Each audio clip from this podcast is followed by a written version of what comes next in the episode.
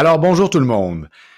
Comme vous l'avez constaté, puis vous avez été plusieurs à m'écouter, merci, lors de mon dernier balado, on essaie de revoir un peu la formule pour être encore plus attrayant, attractif, puis pour que vous ayez du plaisir à m'écouter. Alors, écoutez, là, on lance une nouvelle catégorie de balado qui s'appelle bruit de couloir. En fait, il s'agit simplement de, revenir sur certains propos qui sont tenus parfois dans la communauté, puis d'arriver peut-être à mettre en lumière certaines dimensions pour que les gens soient le mieux informés possible. Alors aujourd'hui, je vais vous parler de la planification stratégique.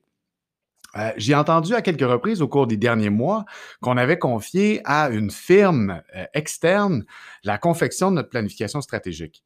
Euh, vous devez savoir que c'est totalement autre chose. La firme en question, on l'a engagé pour son expertise bien spécifique. On voulait s'assurer de mener le processus selon une méthodologie bien établie, efficace. Et c'est vraiment là où la firme est venue nous supporter. Quand je dis nous supporter, en fait, c'est supporter le Bureau de la planification institutionnelle et de l'innovation, le BPI, qui a vraiment coordonné de A à Z l'ensemble de la démarche.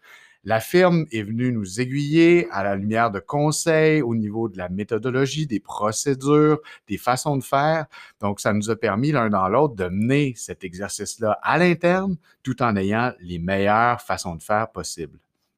Je rappelle que le BPI a mené plus de 30 activités de consultation au cours de la démarche et le document qu'on a sous les yeux maintenant reflète réellement les préoccupations de la communauté.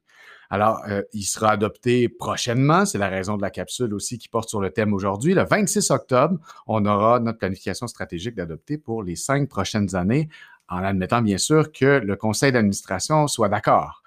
Alors, j'ai aussi entendu dans euh, certains propos liés au processus qu'il euh, y avait plusieurs versions qui avaient circulé et été présentées. Je tiens à vous dire que c'est tout à fait normal. On a voulu se donner une démarche innovante qui permet une rétroaction en continu un peu inspiré de l'évaluation formative, une formule qui nous a permis d'ajuster les documents en cours de route, puis de pouvoir fonctionner euh, avec plusieurs versions qui ont évolué, donc une formule itérative.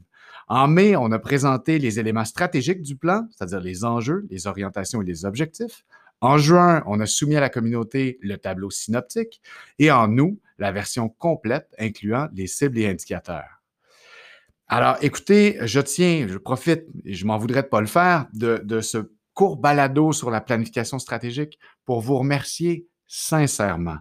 Vous remercier tout le monde, en fait, dans le collège, les associations, les syndicats, que ce soit le personnel de soutien, le personnel professionnel, le corps professoral, les gestionnaires, les partenaires du collège, Commotion, l'UCAM, l'UDM, la Ville de Laval, la commission des études, qui a vu quand même trois fois le plan stratégique, le conseil d'administration, même chose, qui va le voir pour la troisième fois le 26 octobre, et la firme qui nous a accompagnés euh, grâce à ses judicieux conseils et à son expertise, Espace Stratégie. Je vous invite à communiquer si vous avez des questions ou des préoccupations eu égard à la planification stratégique avec l'équipe du BPI à bpii à commercial au plaisir de faire vivre ensemble, parce que ce n'est que le début de l'aventure, au plaisir de faire vivre ensemble cette planification stratégique. Et j'ai envie de nous dire maintenant, destination Horizon 2026.